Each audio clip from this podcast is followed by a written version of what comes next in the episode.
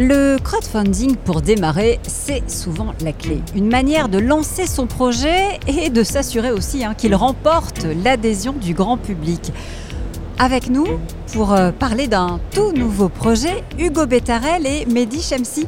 Bonjour à tous les deux. Bonjour. Bonjour. Co-fondateur de Hume Paris. H-U-M-E, je le précise. Euh, on va peut-être euh, expliquer pourquoi vous vous êtes lancé en campagne de crowdfunding ici, au Salon du Made in France, pour lancer vos, produits.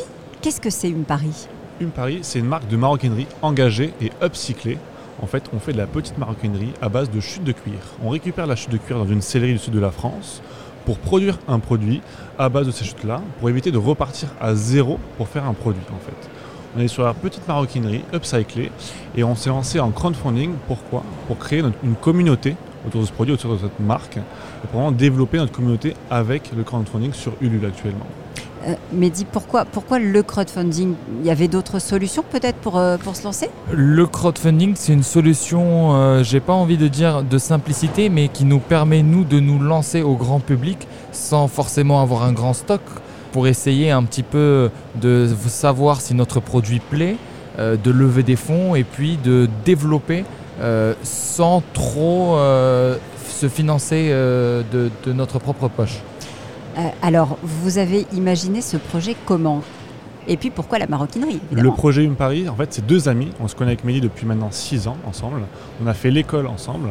euh, et en fait, on s'est entourés ensemble et on, on a vu qu'on avait un problème. Le problème, c'est qu'il y a beaucoup actuellement de gaspillage industriel, que beaucoup de marques créent des produits, ce qui est génial, du Made in France, ce qui est génial, mais pas forcément en réutilisant des matières qui sont déjà là, des matières nobles. Et nous, dans le cuir, le, cuir, c'est une matière très noble. Et on a des, parties, les chutes, qui sont mises de côté et qui malheureusement sont pas réutilisées parce qu'elles sont soit trop petites, soit que le fournisseur qui crée des produits avec ne peut pas les réutiliser. Et donc nous, on réutilise ces chutes qui ne sont pas forcément mis en avant et qui sortent des porte-cartes d'une très bonne qualité.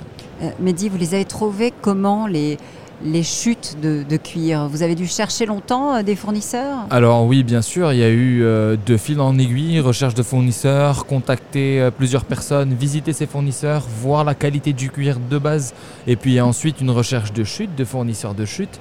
Euh, premièrement, des chutes qui soient de qualité, qui respectent un engagement social et environnemental. C'est fait à base de tannage végétal, donc on avait ce besoin-là. Et une fois qu'on l'a trouvé, euh, bah, il a fallu essayer, voir, et puis euh, euh, avoir un, fournisseur qui fournisse des chutes souvent, histoire d'avoir une continuité, nous, dans notre production de notre côté. Et puis, on s'est dirigé vers une sellerie qui, a, qui fait énormément de chutes dans la mesure où il a besoin de grands bouts de cuir pour fabriquer ses produits à lui. On est aux alentours de 20 à 50 kilos de chutes par semaine. Euh, ce qui fait que nous, derrière, nous pouvons les réutiliser, faire notre tri, choisir les meilleures pièces et puis euh, avoir une production continue. Euh, On parle beaucoup de gaspillage, souvent de gaspillage alimentaire, moins de, de gaspillage industriel. C'est la raison pour laquelle vous, vous vous êtes dit, il y a peut-être quelque chose à faire euh, sur ce créneau-là? Tout à fait. Chaque année, on a plus de 80 000 tonnes de chutes de cuir qui sont mises de côté parce qu'en fait, quand on fait un produit à base de cuir, on a en moyenne 40% en fait de la peau qui est mise de côté.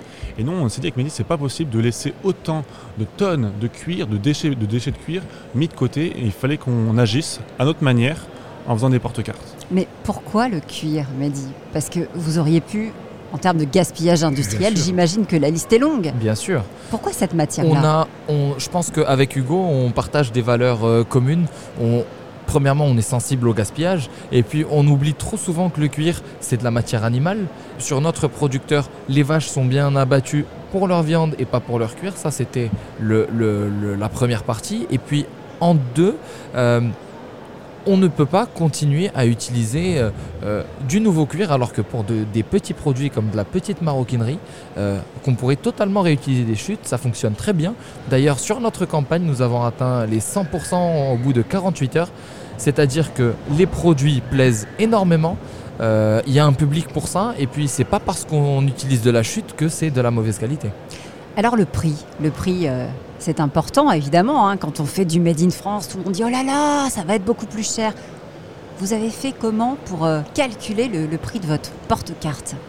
Alors, le cuir, le fil le zip de bonne qualité dans la mesure où... Tout français, évidemment. Exactement, Tout français. tout, est made in France. Euh, et puis, il y a un coût de production qui est assez important dans, dans- dans- dans notre produit, c'est le, le- le- la maroquinière, notre maroquinière qui nous fait les porte-cartes. Et le coût de la main-d'œuvre est assez important.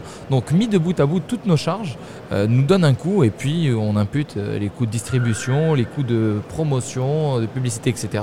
Ce qui nous donne un coût, euh, un prix, excusez-moi, de 79 euros pour le petit modèle, 89 euros Mhm. pour le grand modèle.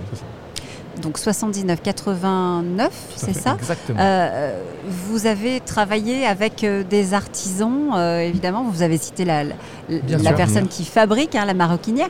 Euh, comment est-ce que vous les avez sourcés, justement Euh, euh, Ils sont Alors, partie prenante dans votre En fait, aventure. c'est un peu d'où vient notre environnement à nous. Nous, on vient du sud de la France. Et moi, personnellement, je viens de Brive-la-Gaillarde, donc dans, le, genre- dans la région du Limousin. Sud-ouest, alors Dans, dans- plutôt dans le centre, plutôt dans le centre, à côté de Bordeaux et Toulouse. Non, parce que le sud, ça peut aussi être le sud-est. Et, et du coup, dans cette région-là qui m'est très familière, euh, c'est vraiment une région où on a l'ancrage de la vache limousine et on s'est dit pourquoi aller chercher toujours plus loin pour faire ce qu'on peut faire chez nous? Et donc l'engagement dans la région du Limousin, la- l'artisanat est très présent. Donc on a fait le sourcing, on a cherché beaucoup de maroquinières, on a rencontré beaucoup de personnes avec des gens qui étaient très avenants et on est sorti sur Fanny, notre maroquinière qui fait ça dans une grande partie chez elle. Euh, elle a un grand atelier qui lui permet de faire des productions assez importantes pour elle et pour nous aussi, tout fait à la main dans son, dans son atelier. Donc c'est vraiment quelque chose qui est super intéressant pour nous d'avoir rencontré quelqu'un qui sait faire, qui promeut le savoir-faire français, ce qui était très important, avec des chutes de cuir et c'était vraiment le, le combo parfait pour nous. Donc ça y est, la production est, est lancée, puisque la campagne est Tout bouclée. Exactement. Euh, La campagne est toujours en cours, mais notre objectif est atteint. L'objectif est atteint, donc vous pouvez encore Bien le sûr, dépasser, nous avons évidemment. un nouvel objectif, atteindre les 200%, et pourquoi pas au-delà, mais euh, c'est en cours. Donc première fabrication et, et après et après parce qu'évidemment j'imagine que vous avez pensé à la suite. Nous, on a deux axes d'amélioration à faire. Le premier axe d'amélioration, ça va être quand on va atteindre les 200%, c'est de pouvoir promouvoir un nouveau produit, unisexe toujours, parce qu'on est sur un produit unisexe. Et ensuite, si on atteint les 500%, on va pouvoir se lancer sur le secteur féminin, notamment en sortant des produits pour les femmes. Pour ce premier produit, euh, on a eu euh, beaucoup de temps de réflexion, de recherche de fournisseurs, etc. Maintenant qu'on a nos parties prenantes, on pourra par la suite se lancer sur d'autres marchés, sur de nouveaux produits, comme disait Hugo, féminins, peut-être se lancer même sur des, des produits, des ceintures, des sacs, etc. Donc étoffer un petit peu notre... euh, notre gamme. exactement notre gamme et, et toujours produire avec des chutes de cuir. Merci. Hugo et Mehdi pour Hume Paris H-U-M-E. On vous souhaite évidemment euh, bah, une belle aventure euh, française, 100% française et, et 100% sud, sud-ouest. Tout à fait. Merci, Merci beaucoup à pour l'invitation. Beaucoup.